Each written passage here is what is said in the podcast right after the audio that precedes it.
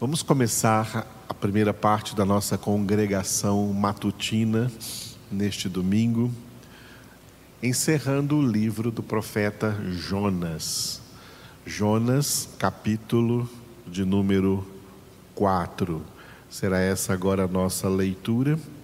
Enquanto estivermos lendo a palavra do Senhor, Ele mesmo está agindo em nossas vidas.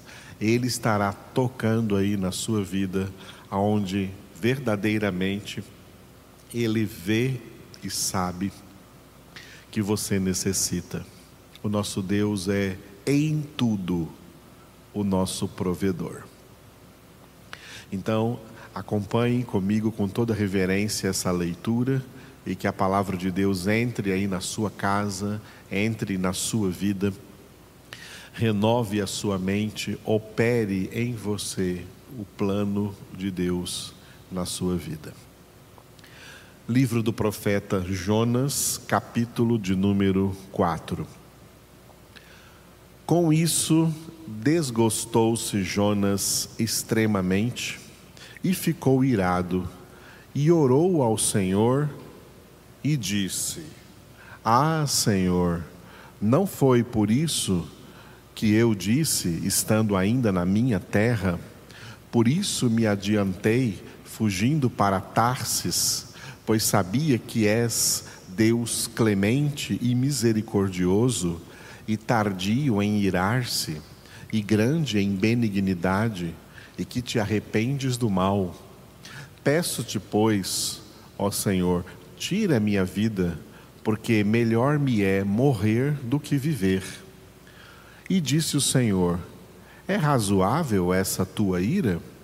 Então Jonas saiu da cidade e assentou-se ao oriente da mesma, e ali fez uma enramada e repousou debaixo dela à sombra, até ver o que aconteceria à cidade.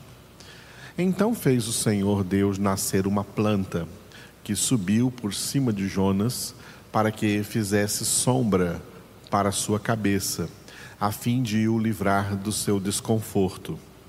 Jonas, pois, se alegrou em extremo por causa da planta. Mas Deus, no dia seguinte, ao subir da alva, enviou um verme, o qual feriu a planta e esta se secou. Em nascendo o sol, Deus mandou um vento calmoso oriental. O sol bateu na cabeça de Jonas de maneira que desfalecia, pelo que pediu para si a morte, dizendo: Melhor me é morrer do que viver.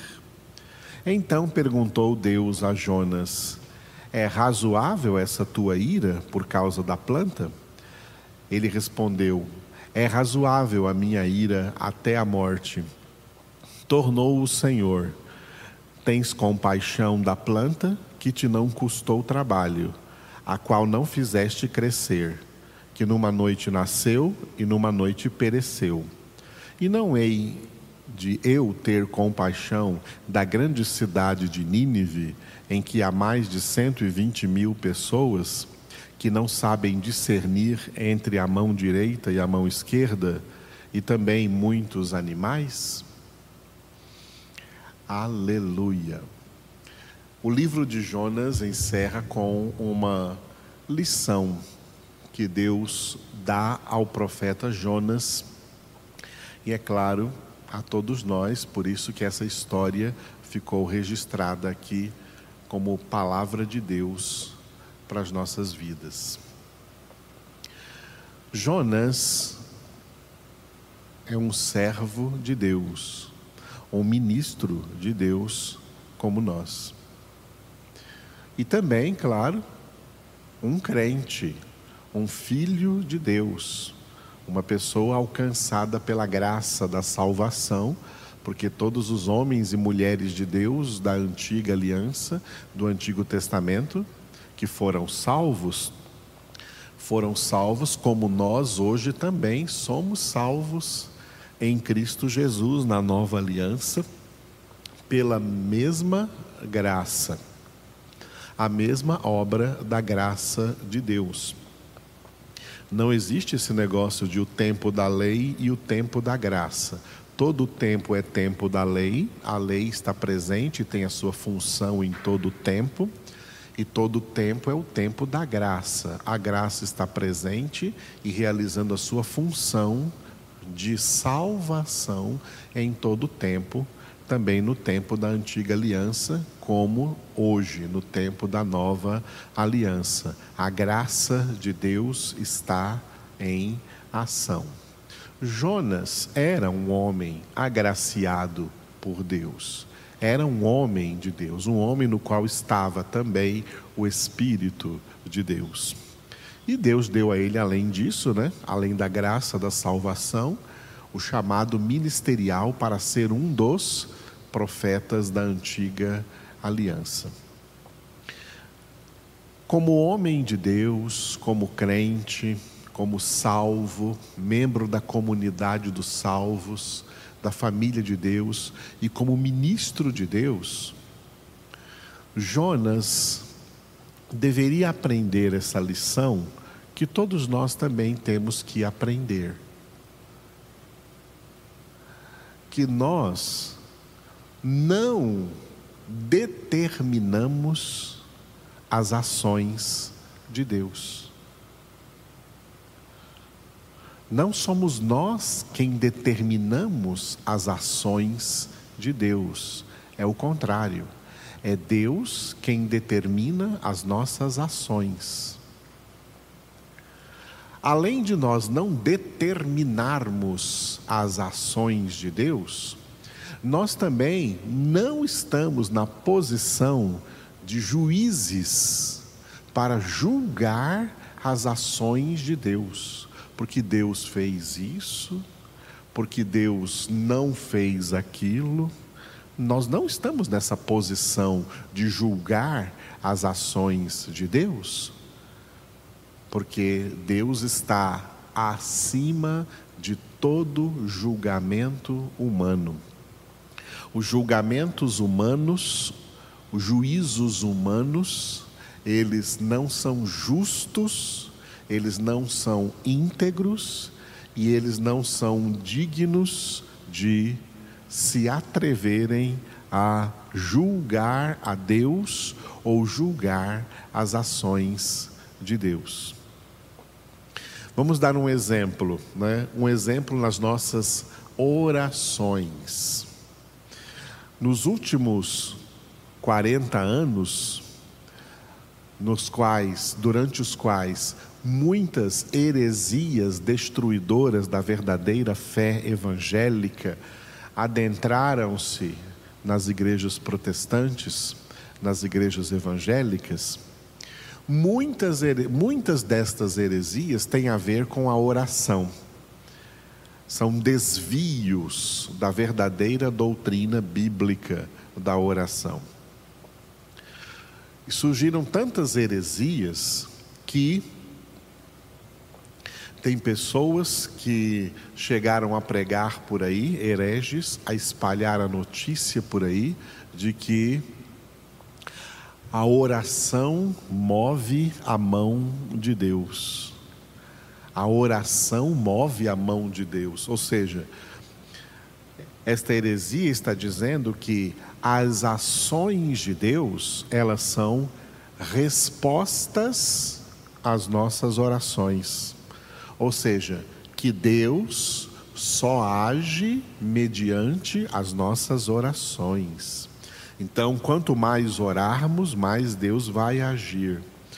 Aí nós levantamos um monte de gente para orar, e quanto, quanto mais pessoas orarem, Deus vai agir como se Deus né, agisse por uma maior quantidade de votos. Oh, tem tanta gente orando e por isso eu vou agir.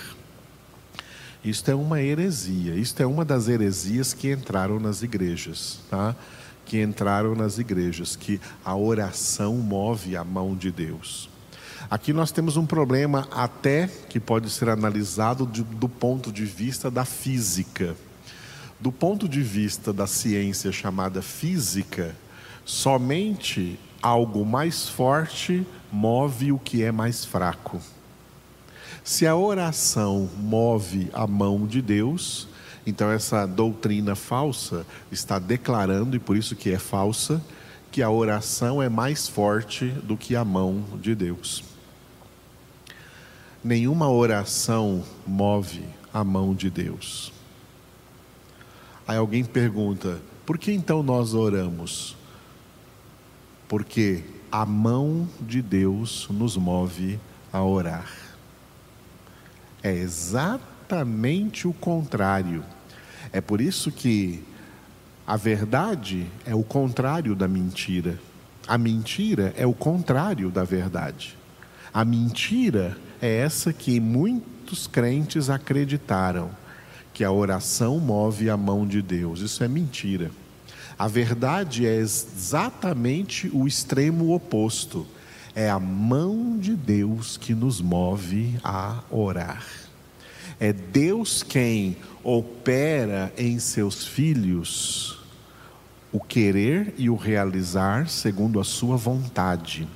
É da vontade de Deus que nós oremos e Ele opera em nós o querer orar e o realizar esta oração. E baseados nesta heresia de que a oração move a mão de Deus, essa frase aí foi a heresia, resultado dessa heresia acerca de oração que entrou nas igrejas evangélicas. Né? Mas tem uma outra frase que vem lá do catolicismo romano. Lá no catolicismo romano teve um santo católico chamado de santo na Igreja Católica que afirmou que a oração é a força do homem e a fraqueza de Deus. Olha que heresia achar uma fraqueza em Deus. Deus que é onipotente, Deus que é todo-poderoso. E o que, ele, o que ele quis dizer com essa frase, que todo católico conhece, a oração é a força do homem e a fraqueza de Deus, né?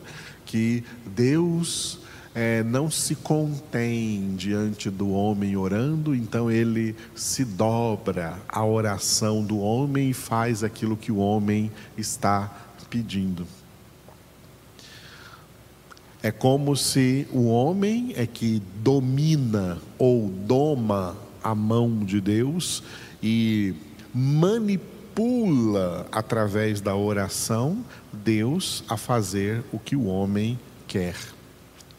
Isso se tornou tão evidente nessas heresias que entraram nas igrejas, que eu já vi pessoas falando até que por causa das suas orações, das suas campanhas de oração, dos seus sacrifícios de oração, encostaram Deus na parede. Eu já ouvi pessoas dizendo: agora eu encostei Deus na parede, Deus vai fazer o que eu pedi, o que eu clamei em oração, porque eu, Deus vai fazer porque eu paguei o preço, porque eu paguei o preço, Deus agora vai me honrar e Deus agora vai fazer. Eu já vi pessoas dizendo assim: Deus agora é obrigado a fazer porque eu paguei o preço. Que heresia maligna, amados. Isso aí é mentira, isso não faz parte da palavra de Deus.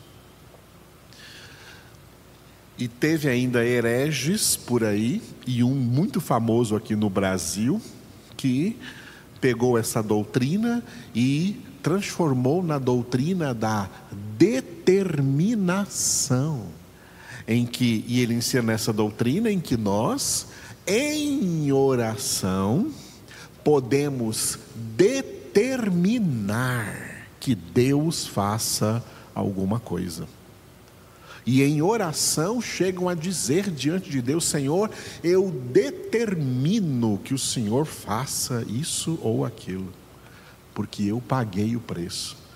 Amados, essas pessoas, elas não estão sendo dirigidas pelo Espírito de Deus nisso, não. Isso aí é o espírito do diabo, isso é Satanás agindo na vida dessas pessoas, porque o diabo é que é o pai da mentira.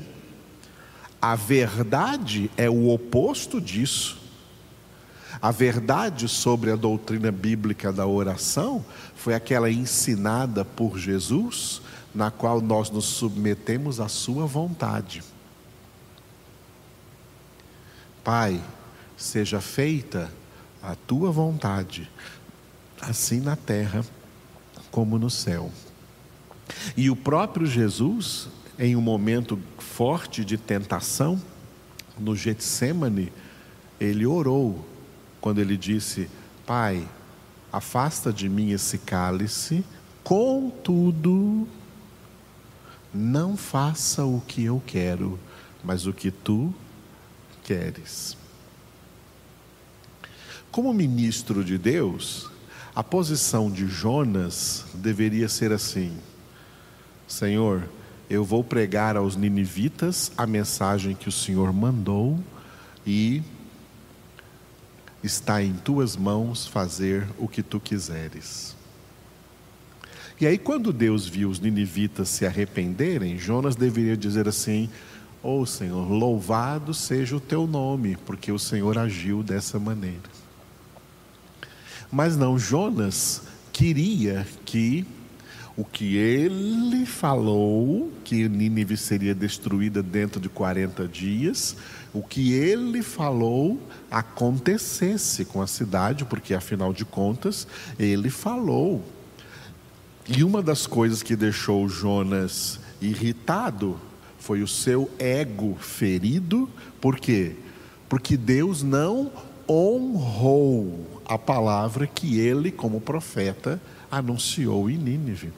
E isso fere o orgulho deste profeta, feriu o orgulho carnal deste homem. Ele se entristeceu porque ele queria ver a mão de Deus pesando sobre aquelas pessoas, já que foi essa mensagem que Deus enviou ele a pregar. Como ministros de Deus, como servos de Deus, nós temos que entender que nós devemos anunciar a palavra de Deus. Mas o resultado que esse anúncio vai produzir na vida das pessoas que vão ouvir essa palavra, que vão ouvir esse evangelho, esse resultado não depende de nós, nem da nossa pregação, nem da nossa oração, depende de Deus na realização de cada um dos seus propósitos soberanos. Deus faz a vontade dele, ainda que a vontade dele seja contrária à nossa. É a vontade de Deus que prevalece. A vontade de Deus é soberana. E Paulo deu três belíssimas qualidades à vontade de Deus em Romanos 12, 2. A vontade de Deus é boa, a vontade de Deus é agradável e a vontade de Deus é perfeita. Neste universo, tudo acontece de acordo com a vontade de Deus. E sabe o que acontece com a vontade ou as vontades dos homens?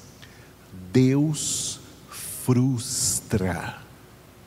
Deus frustra as vontades dos homens para provar a esses homens que essas vontades deles são desviadas, são inclinadas ao mal, são vontades concupiscentes, não são vontades baseadas na santidade de Deus. A vontade de Deus é totalmente baseada na santidade de Deus.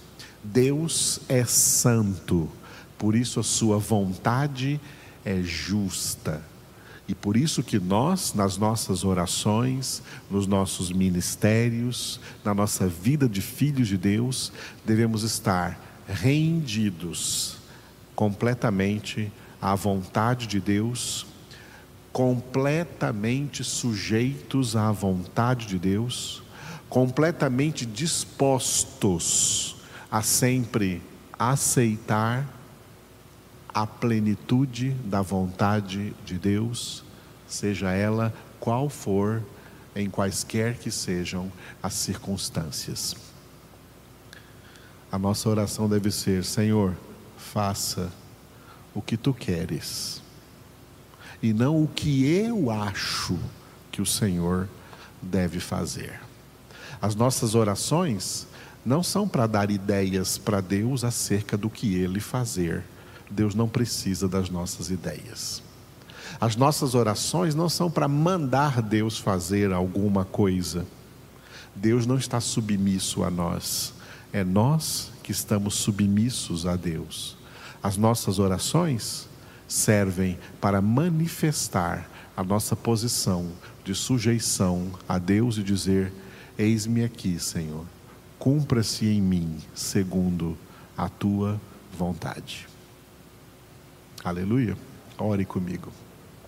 Obrigado, Senhor, por ensinar-nos essas coisas tão importantes, especialmente as coisas que nós aprendemos através destes quatro capítulos do livro do profeta Jonas, que manifestou o seu lado carnal, humano, de teimosia, tentando fugir da vontade de Deus e depois ficando até mesmo irado contra a vontade de Deus, mostrando, Senhor, essa natureza que também todos nós muitas vezes manifestamos na nossa vida. É por isso que as tuas misericórdias são a causa de não sermos consumidos de vez. Porque as tuas misericórdias não têm fim, elas são novas cada manhã. Obrigado pelas novas misericórdias que trouxeram esse novo dia à existência, para que nós estivéssemos aqui hoje meditando na tua palavra, mesmo de maneira virtual, cada um em um lugar diferente, mas todos unidos em oração, em comunhão espiritual, unidos na tua presença. E unidos na tua presença, queremos dizer a ti, ó Pai, faça-se a tua vontade.